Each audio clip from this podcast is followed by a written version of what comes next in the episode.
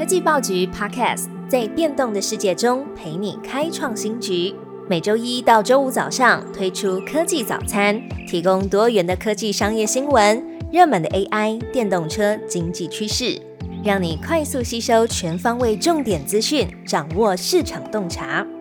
科技早餐今天精选五则国内外重要科技新闻。首先关注到市场的投资消息。迎接二零二四，比特币 K 工突破四点五万美元。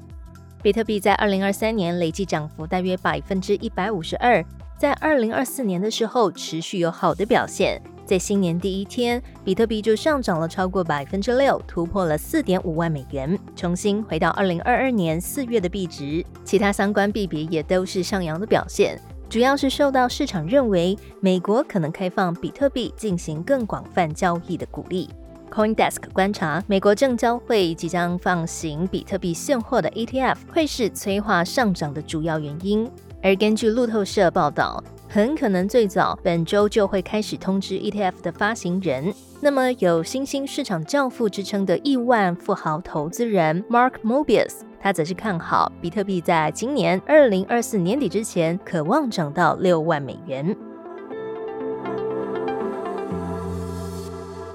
下一则消息，内斗不影响生意，传出 OpenAI 年化营收突破十六亿美元。The Information 引述知情人士报道，OpenAI 受益于 ChatGPT 产品的强劲成长，传出年化收入最近突破了十六亿美元，高于 CEO Sam Altman 在十月中旬公布的营收突破十三亿美元的数字。尽管在十一月的时候曾经发生董事会内斗的事件。但这并不影响 OpenAI 的营收，这也代表在短短两个月之内，他们公司就增加了三亿美元，成长了百分之二十。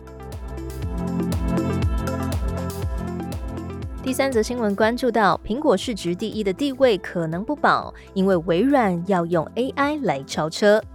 金融时报报道，苹果可能将在二零二四年失去全球最有价值企业的头衔。报道观察，美国、欧盟在未来几个月将会对苹果做出一系列的监管决定，会影响苹果每年营收大约八百五十亿美元。那么，此外，苹果在生成式 AI 领域的进展较于缓慢，重要的新产品 Vision Pro 也被认为销量将相当有限。相对的，报道认为微软的市值只比苹果低了百分之九，而且在很早期就跟 OpenAI 合作。如果微软可以透过顺应生成式 AI 的浪潮，带动更高的软体销售，并且和 Azure 云端运算的平台，很可能就会超越苹果，跃升为科技业市值的领导者。好，接下来焦点关注到的是碳中和。中国定下目标，在二零二五年要打造全球一半的节能船舶。路透社报道。中国为了要达成二零六零年碳中和的设定目标，中国工业和信息化部等五个部会发布了船舶制造业绿色发展行动纲要。提出在二零二五年底之前，要让中国打造的液化天然气、甲醇等绿色动力船舶在全球市场的份额超过百分之五十。其实，二零二三年一到十一月，中国的造船厂就已经建造全球超过一半的船舶数量，目前也在全球太阳能板、电动车与电池生产等领域占据着主导的地位。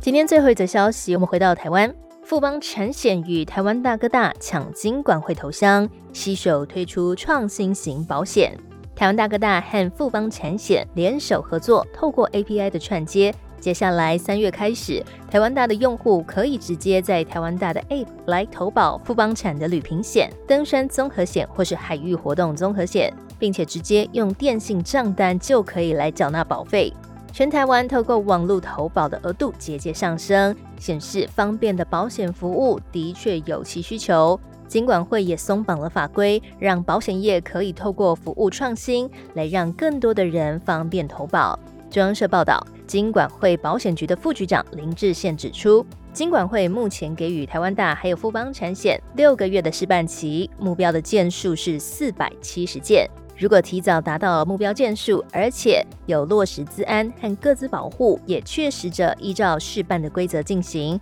就不排除提早核准富邦产跟台湾大异业合作模式结束试办，能够让方便投保的创新型服务正式上路。